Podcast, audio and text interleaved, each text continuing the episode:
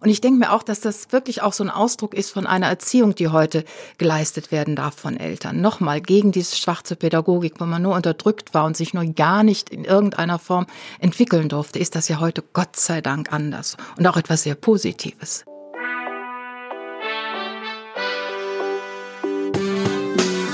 Willkommen bei Studio 36 Presents, dem nachhaltigen und sozialen Podcast aus Kreuzberg in die Welt. Ich bin Nike, Gründerin und Geschäftsführerin von Studio 36.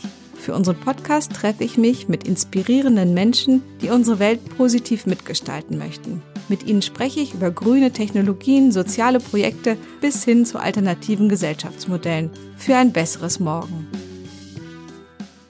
Heute spreche ich mit Angelika Matke. Sie engagiert sich bei Omas gegen Rechts und ist auch sonst in vielen Bereichen politisch aktiv. Themen wie Demokratie, Rechtspopulismus und Gleichstellung waren in ihrer Jugend Kampfgebiet und eben auch, was uns heute noch umtreibt. Was hat sie besonders bewegt auf ihrer ersten Demo gegen die alten Nazis? Was macht sie heute gegen die neuen? Wie waren die ersten Aktionen für Abtreibung in Deutschland und was fehlt heute noch für Frauen und Kinder weltweit? Und vor allen Dingen interessiert mich, woher kommt die Energie für ein so langes, engagiertes Leben? Angelika, ich freue mich sehr, dass du heute hergekommen bist in unser kleines Studio nach Kreuzberg und Julia, meine Kollegin, ist auch da, hat hier alles schon richtig schön eingerichtet und trotz Corona sitzen wir jetzt in einem Raum, haben genug Abstand natürlich, aber haben gleichzeitig hoffentlich ganz viel Nähe für ein intensives Gespräch. Ich freue mich sehr, dass du da bist. Dankeschön. Danke. Und damit wir dich gleich direkt ein bisschen kennenlernen, Angelika, beschreib doch mal einmal dein Thema und wenn du so morgens aufstehst und an dein großes Engagement denkst, was ist es so, was dich antreibt, schon seit vielen, vielen Jahren? Also, was mich, ich bin jetzt Rentnerin, ich habe ganz viel Zeit und kann diese wertvolle Zeit für ganz viele wichtige Sachen nutzen und so stehe ich dann auch auf. Also, ein nächster Tag kommt, ich finde ihn wunderschön, aber ich finde auch, dass man immer mehr kämpfen muss, damit die Tage schön bleiben. Also, ich bin sehr engagiert für, für das Klima und für Natur und dass uns und unseren Enkeln auch eine schöne Natur erhalten bleibt. Das halte ich für sehr wichtig. Und ich bin auch immer schon ein politisch denkender Mensch gewesen und politisches Engagement wird meines Erachtens immer, immer wichtiger. Und als eine Vertreterin der älteren Generation finde ich es auch wichtig, einfach mit so einem Stück Lebenserfahrung dazuzukommen.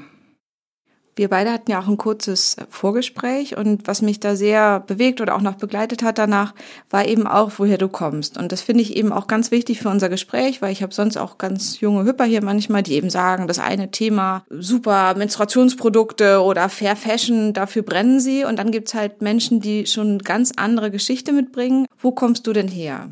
Ich komme eigentlich, und es hat lange gebraucht, bis ich das erkennen durfte und konnte. Ich komme aus einer äh, in Teilen Nazi-Familie, die ähm, auch sehr schwarz erzogen hat. Also mein Vater war sehr lange in russischer Gefangenschaft, im Grunde genommen sehr traumatisiert, als er zurückkam.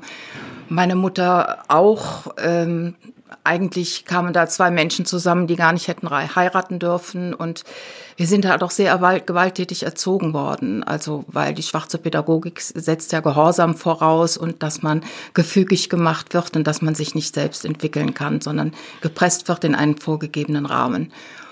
Und das verbinde ich alles mit auch dem Nationalsozialismus und dieser Geschichte meiner Familie. Und äh, deswegen wird es für mich auch immer wichtiger, mich auch wieder dagegen zu verwenden, zu sagen, Gesellschaft, so etwas darf nicht nochmal vorkommen. Das ist meine eine Geschichte. Die andere Geschichte ist, dass ich lange in der Entwicklungszusammenarbeit tätig war und in zwei Kriegen gearbeitet habe, dem Bosnien-Serbien-Kroatien-Krieg und auch im Angola-Krieg und Angola war Diktatur und äh, das ist etwas, das möchte ich für mein Land nicht. Das, das geht nicht. Da bin ich immer mit dabei bei dem Versuch, dies zu verhindern. Das ist etwas ganz Schlimmes. Das heißt, Gewalterfahrung, Krieg ist was, was dich geprägt hat, was du mitbekommen hast und wogegen du heute dich eben auch engagierst mit den Omas gegen Rechts. Erklär mir doch noch mal einmal, ähm, für was setzt ihr euch ein und was ist eben auch das, das Starke und das Tolle daran, dass es eben so verschiedene Gruppen auch gibt, die sich eben jetzt zum Beispiel gegen rechts engagieren. Also was, was macht ihr so konkret? Ja, also wir setzen uns gegen äh, rechtsradikalen, äh, rechtsradikale Trends ein. Das ist uns ganz wichtig. Dagegen demonstrieren wir und wir leben das auch und diskutieren das auch, was, was demokratische äh, Anliegen angeht. Äh, wir sind in dem Zusammenhang auch sehr für die Flüchtlingsarbeit hier und sind jetzt auch mit in Kooperation mit Sea-Watch und Seebrücke und über, wie überhaupt in Kooperation mit sehr vielen ähm, äh, Organisationen der Zivilgesellschaft, die für diese Themen arbeiten. Das ist auch ganz wichtig. Wir sind im, im Feminismus tätig. Wir haben Arbeitsgruppen gebildet. Äh, und da ist halt auch unser Anliegen, dass die Selbstbestimmung der Frau festgelegt wird. Äh, und deswegen sind wir auch bei, bei diesen äh, Abtreibungs, neuen Abtreibungsdiskussionen, die ja schon seit 40 Jahren existieren, wieder mit dabei. Das ist fast ein Muss, denn wir waren die Ersten, die eigentlich damals auch mit gegen Paragraph 218, 219 gelaufen sind. Und jetzt kommt das wieder aufs Trapez. Ist uns also auch ein ganz besonderes Anliegen. Und es geht um Demokratie. Es geht um Wertschätzung, um Respekt und um eine Gesellschaftsform, die einen guten Solidarpakt äh, möglich macht und nicht abkanzelt, ausgrenzt, diskriminiert. Das ist ganz wichtig. Ich habe mich eben zum Mittagessen noch mit einer Freundin getroffen, die sich sehr engagiert und auch ganz viel macht und die so ein bisschen erschöpft ist gerade und so ein bisschen das Gefühl hat, so, oh, ich mache so viel und kriegt, die kriegt auch sehr negative Kommentare, auch bei im Social Media richtige Hasskommentare und sie ist so ein bisschen erschöpft gerade. Wie hält man das denn durch, wenn man, wie du, schon auf ersten Abtreibungsdemos war und plötzlich ganz konservatives Gegenwind heutzutage nochmal bekommt? Also, wie kann man so lange durchhalten? Das ist schwierig. Das ist eine schwierige Frage. Äh, es ist vielleicht auch eine große Portion Kampfgeist. Ich weiß es gar nicht so genau. Also ich, ähm, ich habe das Gefühl, äh, ich will dafür wieder kämpfen. Ich habe nicht das Gefühl, dass ich sage, oh Gott, das war doch alles schon mal. Es wird sich nie was verändern. Da glaube ich nicht dran. Ich glaube, dass wir verändern können. Und ich sehe halt auch sehr viele junge Menschen, die man unterstützen kann und muss, die äh, auch äh, so kämpferisch unterwegs sind. Ähm, Gut, ich gehe nicht so sehr ins Netz, um mir den Shitstorm reinzuziehen. Das haben wir auch bei den Omas äh, ganz gezielt äh, verteilt. Da gibt es schon ein, zwei, drei Omas, die sich das ähm, anlesen müssen und reagieren müssen. Aber ich möchte einfach auch nicht diese Abwertung. Ich möchte positiv sein und nach vorne schauen und ich habe mich positioniert und ich weiß, wohin ich gehöre mit meinem Thema. Das bringt vielleicht auch ein bisschen Lebenserfahrung mit sich. Und dafür bin ich da und ich kann jeden auffordern, das genauso zu machen. Und wenn du mir so eine Demo beschreibst, wie waren denn so deine ersten Demo-Erfahrungen? War das dann hier in Berlin und wo war das? Was war so aufregend, was du wirklich auch so mitgemacht hast? Ja, äh, ich habe meine ersten, ach so, meine ersten Demo erfahren, ganz, ganz, ganz, ganz, viel früher. Ja, oder was dich wirklich, woran du heute noch denkst. Also ich weiß bei mir, es sind so erste Mai-Demos, wo wirklich Autos gebrannt haben und wir uns nachher irgendwo hier in den Höfen, das war auch alles hier in Oranienhöfen auch versteckt haben. Und ja. das sind für mich so meine ersten politischen Erfahrungen, die ich so kurz nach der Schule auch gemacht habe, die für mich mit der Straße hier zu tun haben, wo wir sind, mit dem Kiez und alles, was mich quasi heute 20 Jahre später noch noch prägt. Also nicht, dass ich ein Auto anzünden will, aber wo ich quasi Widerstand in einer bestimmten Region von Berlin auch erlebt habe gegen Sachen, die ich jetzt heute, wo uns die Miete verdoppelt wird und ein neuer Besitzer von den Höfen ist, eigentlich genau nochmal so einholen wie damals dieselben mhm. Themen. Wie war das für dich? Ja, also ich war damals nicht in Berlin. Ich bin keine Berlinerin, ich bin Rheinländerin. Und ähm, wir haben die Demos äh, über die Universitäten gestartet und veranstaltet. Die APO war immer mit dabei, die außerparlamentarische Opposition. Und das war schon sehr kraftvoll und kernig. Und dann kamen auch die Wasserwerfer und die Gegenreaktion der Polizei. Und dann sind wir auch nass geworden, dann sind wir auch gelaufen. Das äh, war alles da, was heute ja nicht mehr so ist. Also heute läuft das Ganze viel äh, fällt mir gar nicht angemessen. Also jeder hat das Recht zu demonstrieren, ob jetzt zu einem bestimmten Thema, dann kommt die Gegendemonstration. Es ist also nicht mehr so, dass ähm, so viel, ja, ich muss es jetzt ein bisschen vorsichtig formulieren, Polizeigewalt mit dabei ist. Das war früher meines Erachtens schon ausgeprägter. Und ähm, ich bin ja jetzt erst nach Berlin zugezogen und über die Omas gegen Rechts auch wieder zum Demonstrieren gekommen, weil ich auch sehr lange im Ausland gelebt habe. Und ähm, da finde ich schon schön, dass äh, man auch sehr anspricht und dass man auch von der Seite angesprochen wird und gefragt wird, warum macht und dass da eine Art von Kommunikation möglich wird, die ich heute viel wichtiger finde. Wir müssen miteinander kommunizieren, wir dürfen uns nicht nur beschreien. Äh, ich, äh, da bin ich manchmal etwas hilflos. Wir haben diesen Solidarpakt irgendwie aufgegeben. Äh, das nützt uns nichts, wenn wir uns spalten und uns gegenseitig anschreien. Wir müssen irgendwie einen Weg finden, miteinander zu reden. Aber das diskutieren wir auch bei den Omas und ich bin sicher, da wird es auch nochmal Wege geben, dass das möglich wird.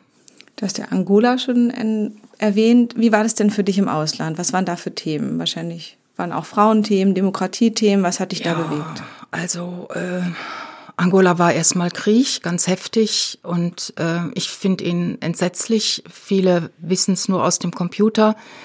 Äh, ich finde das eigentlich eine, eine sehr traurige Sache. Wir, wir reden kaum noch über Friedenspolitik, wir reden wieder über Aufrüstung. Ich finde, wir müssten viel mehr über Frieden und miteinander auskommen reden und diese scheiß Wirtschaft, die ja aus diesem Kriegsgeschehen heftigst äh, profitiert, einfach äh, nicht mehr diese Macht zulassen. Ja, da, da werde ich, da werde ich dann ganz hilflos. Also ich kann nur immer sagen, bitte, bitte, bitte keinen Krieg mehr. In Angola war es natürlich auch die Armut. Äh, das, das ist so ein, so ein ganz krasses Beispiel. Zum damaligen Zeitpunkt, als ich das erste Mal dorthin kam, da gab es gleich 4000 Generäle und, und reiche Elite-Leute, die einen wahnsinnigen Reichtum aus Öl äh, vorkommen und den, den äh, klarsten Diamanten, die diese Welt hat. Angola ist ein stinkreiches Land an Diamanten und an Öl äh, verwalteten und der ganze große, große klägliche Rest hatte nicht diesen einen US-Dollar pro Tag. Also diese krasse Armut und ähm, dann diese, dieses Kriegsführen, einen Wirtschaftskrieg führen, damit ein paar Leute immer reicher werden und natürlich äh, aktiviert durch Großmächte wie damals Russland und, und Amerika. Und das hat mich sehr stark beeindruckt, dass also ein ganzes Volk, und das ist ja immer und immer wieder so, derart leiden musste, nur damit ein paar Leute reich sind, reich bleiben und ähm, ja, ihre Hammer mit Flugzeug nach Europa in eine Werkstatt fliegen, ja, also hochgradige per Perversität reiche gegen absolute Armut.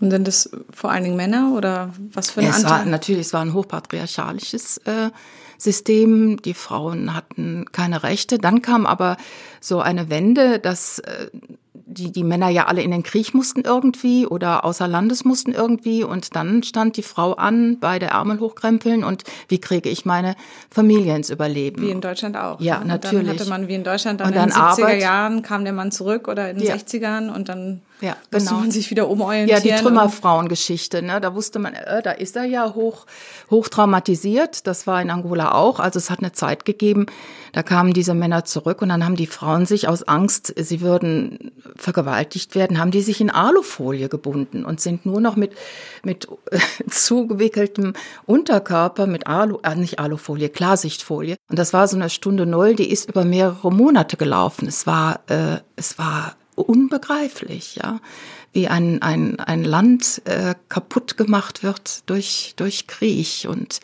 Frau und Mann zu Feind werden. Und manche sich total bereichern dann. Ja, sicher, natürlich. Das hat ja alles System. Und auch in Deutschland. Das ist ja, Waffen werden aus Deutschland geliefert. Ja, natürlich. Also das ist nicht nur ein Land natürlich. in Afrika, was ja, irgendwie na. Murks macht, sondern da sind eben, wie du auch gesagt hast, Russland, Amerika, ja, Deutschland, alle EU, sind sie, alle gut mit, mit ja. beteiligt. Ja. Dann sag mir noch mal, du warst noch in Bosnien. Ja. Und ähm, das ganz anderes Land plötzlich, ganz andere Situation. Was war ähnlich, was war anders? Ein Thema zieht sich durch alle Kriegsgeschichten, die Kriegsvergewaltigungen, die ja systematisch sind. In Bosnien, Kroatien und Serbien war das ganz extrem. Das hatte mit Ethnic Cleansing zu tun. Also man wollte wirklich äh, verhindern, dass etwas rein bosnisch, rein kroatisch, rein serbisch bleibt. Man hat also ganz gezielt vergewaltigt und äh, es sind ganz entsetzliche Geschichten dabei äh, entstanden. Also es, es haben auch Generäle mit mit Pistolen an der Schläfe der Soldaten die Vergewaltigung befohlen, wenn die Soldaten gar nicht vergewaltigen wollten. Es waren also richtige, richtige ähm, schlimme Sachen sind abgelaufen. Und ähm, es gab ja auch eine Menge Mischehen, weil das ja, das war ja Jugoslawien, da, da ging es ja nicht um diese Dreiteilung, die dann auch gespalten wurden, die, die gecancelt wurden, wo die äh, Ehepaare nicht mehr zusammenleben durften und dann immer wieder die Frauen äh, dran glauben mussten. Also auch in, es gab Konzentrationslager, die dafür da waren und äh, Massenvergewaltigungen gelaufen sind. Das ist wirklich ganz, ganz schlimm und entsetzlich. Und in all diesen Kriegen laufen immer Massenvergewaltigungen. Mir geht es ja immer so, wenn Leute so ein bisschen nach Anarchie rufen oder auch ich so Angst habe für so ein, über so eine dystopische Vision, wenn hier große Klimakrise kommt und alle rennen nur selber über die Straße und holen sich ihr Essen selber aus dem Supermarkt, so, ähm, dass meine große Angst ist, dass mir halt klar ist, dass allein körperlich ich sofort unten an der Nahrungskette wäre und ich nicht diejenige bin, die einen am besten niederschlagen kann. Also eben auch sobald solche Umbruchzeiten sind oder Kriegszeiten sind eben die Schwächsten oder eben, was heißt die Schwächsten, aber allein Frauen und Kinder sind eben die, die am meisten darunter leiden. Ja. Und gibt es eine Geschichte, die du erzählen kannst? Aus Bosnien zum Beispiel? Die dir sehr, oder eine Person, die dir in Erinnerung geblieben ist? Es hat einen, einen bosnischen Mann gegeben, der hat mich viel begleitet, noch übersetzt, als ich damals in, in Tuzla unterwegs war und in Mostar. Das war 94, 95, als der Krieg wirklich noch im Gange war. Und auch dieses Srebrenica-Massaker passierte, das war alles in diesem Zeitpunkt. Und äh, der hat denn meine Berührung und auch meine, meine Ängste. Und äh, man muss ja tatsächlich auch schon ein Stückchen aufpassen, dass einen das nicht zu, zu tief geht. Man, man kann da auf eine sekundäre Art und Weise auch traumatisieren. Der hat dann immer gesagt, Angelika, das ist Leben. Aber ich glaube, Leben ist letztendlich gut. Oh, manchmal sind es auch solche Sätze, die einen ganz, ganz lange ja. und weit tragen können. Und du hast mir auch aus Angola erzählt, dass es da auch positive Geschichten gab, auch vom Einsatz, wo Frauen sich auch entwickelt haben, sich auch erblühen konnten oder wo auch was Gutes passiert ist. Hast du da noch was, was du erzählen magst? Ja, also Frauen haben sich denn, also die, die, äh, die angolanische Frau, die ist heute etwas, von dem man unheimlich viel lernen kann. Die haben sich wirklich aufgestellt. Es gab dann so, so Mini-Kreditprojekte. Sie bekamen also Geld zur Verfügung gestellt von Organisationen und die Frau ist heute die, die da die Familie managt und, und die Kinder äh, zur Schule schickt und für das Essen sorgt und äh, richtig eine gestandene Frau ist. Also das haben sie aber über 40 Jahre Krieg auch gut lernen können und müssen und da bewundere ich die angolanische Frau heute. Das ist toll. Und haben sich auch nicht wieder abnehmen lassen. So wie, nein, so wie nein.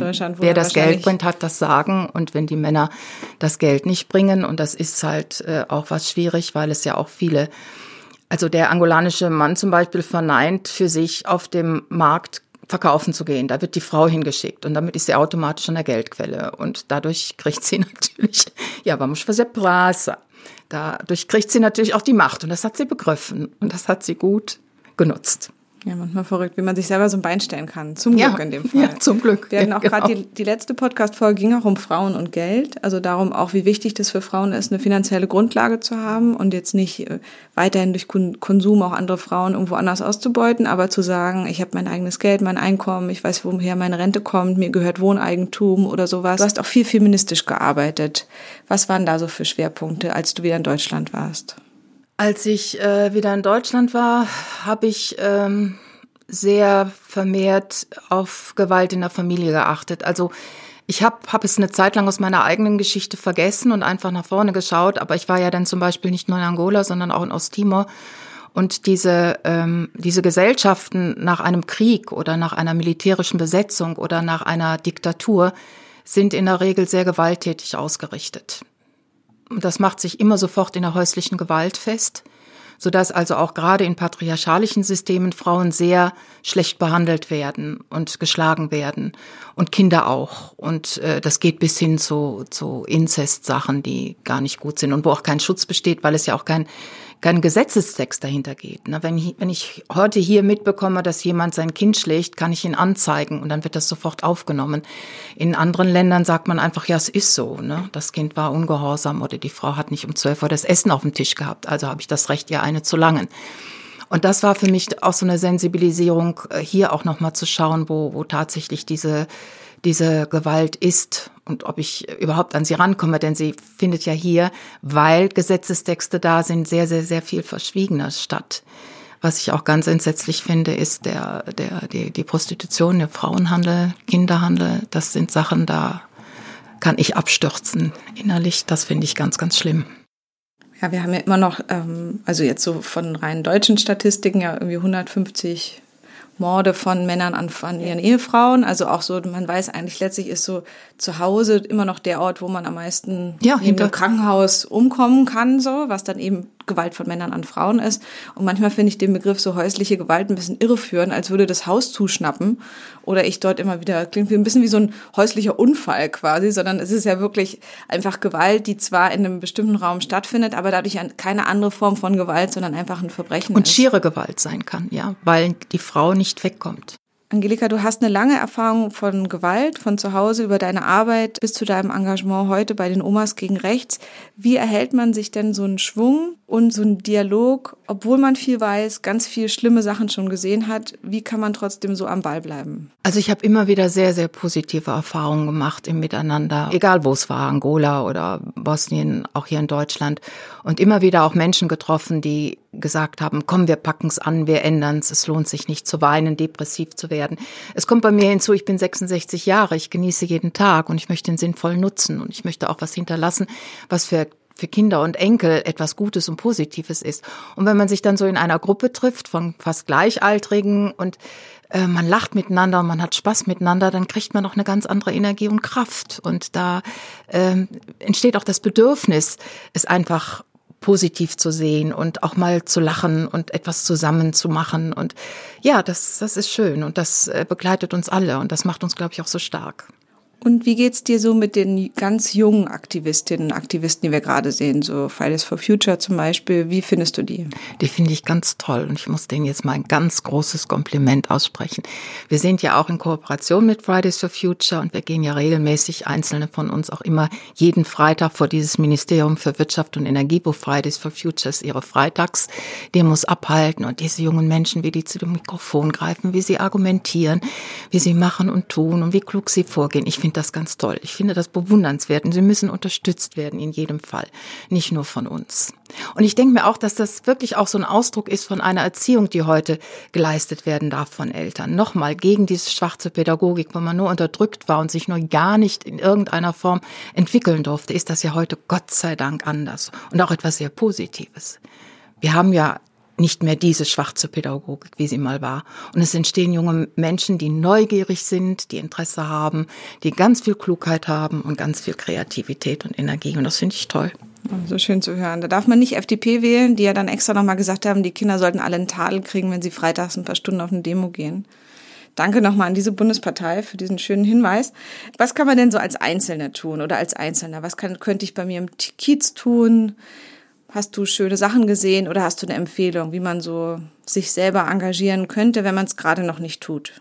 Also wir, wir Omas engagieren uns gerade mit einer AG Klima zum Beispiel, auch im Kiez, so dass wir die Nachbarschaft einladen, gemeinsame Projekte zu finden, Baumscheiben zu bepflanzen, die Vorbeete zu kultivieren, sich zu treffen zu Gießgruppen äh, oder auch, es, es kommt ja immer auch auf die Bauweise an, zum Beispiel bei mir im Haus ist ein großer Innenpark, da mit Hochbeeten zu agieren, Kinder zusammenkommen zu lassen und einfach miteinander zu kommunizieren, dann gemeinsame Ideen zu kriegen. Oder jetzt über die Seebrücke und Sea-Watch, über die Flüchtlingssache, einfach äh, Leute zu finden in der Nachbarschaft, die die, gemeint, äh, die gemeinsamen Interessen haben und dann als Gruppe vorzugehen und auch zu den Demos zu stoßen, wohin auch immer, im Kiez oder im Großen, im Kleinen oder im Großen. Es gibt den Aktivismus, den man selber tut, indem man etwas ähm, in die Hand nimmt oder durch die Gegend läuft. Wie ist es denn mit geistiger Nahrung? Was empfiehlst du für Bücher oder Filme? Was sind Sachen, die dich schon sehr lange ähm also ich habe ähm, zwei, drei Lieblingsbücher. Das eine, die Naomi Klein, äh, Kapitalismus versus Klima, existiert ja schon seit Jahren. Ich, ist, für mich ist es wirklich Klassiker. ein Klassiker. Für mich ist es wirklich äh, fast schon bibelartig, weil sie unheimlich gut aufzeichnet mit sehr gewissenhafter Recherche, was äh, wirklich diese Zusammenhänge ausmacht. Und äh, ja, und einfach auch aufzeigt, das ist für mich auch nochmal ganz wichtig. Ich will nicht nur den, den Rechtsradikalen äh, zusprechen, dass sie unsere Demokratie gefährden, das tun sie, aber eine Wirtschaft, so wie sie im Augenblick existiert, die, die äh, ist eine riesengroße Gefahr BDI, für unsere Demokratie. BDA, ja, also schon, schon längst gibt's also Autoindustrie. Ja, genau. Und Heidmeier, das ist mein nächster Buchtitel, autoritäre Versuchungen. Der, der, der führt das auch nochmal sehr schön auf, wie wir eigentlich schon längst durch Wirtschaft entleert sind in der Demokratie und dass wir unser Auge auch darauf werfen müssen. Ja, dieser bekloppte Lobbyismus und es gibt so viele Sachen, wo man einfach sagen müsste, wir Bürger sind noch da und wir lassen uns nicht verarschen und wir äh, Wir machen was. Und ich finde es auch toll, dass Fridays for Future 2021 zur Klimawahl machen wollen. Da müssen wir helfen, ja. Die müssen begreifen, dass es nicht mehr ohne geht. Das ist eine neue Klimapartei jetzt ja auch. Also ja. so viel, so viel Initiativen ja. allein hier in Berlin. Also Wahnsinn, toll. Was ist deine gute Nachricht? Ja, ich finde es einfach toll, dass es so viele engagierte Menschen gibt. Und ich wünsche mir, dass sie ihr Engagement nicht verlieren. Denn ich glaube, wir können auch siegen. Jetzt habe ich eine Gänsehaut. Oh. Das war's mal wieder aus unserem Studio 36, der Content-Manufaktur im Herzen von Kreuzberg. Gern können wir auch eure Inhalte als Podcast oder Video kreativ umsetzen. Wir freuen uns drauf und bis zum nächsten Mal.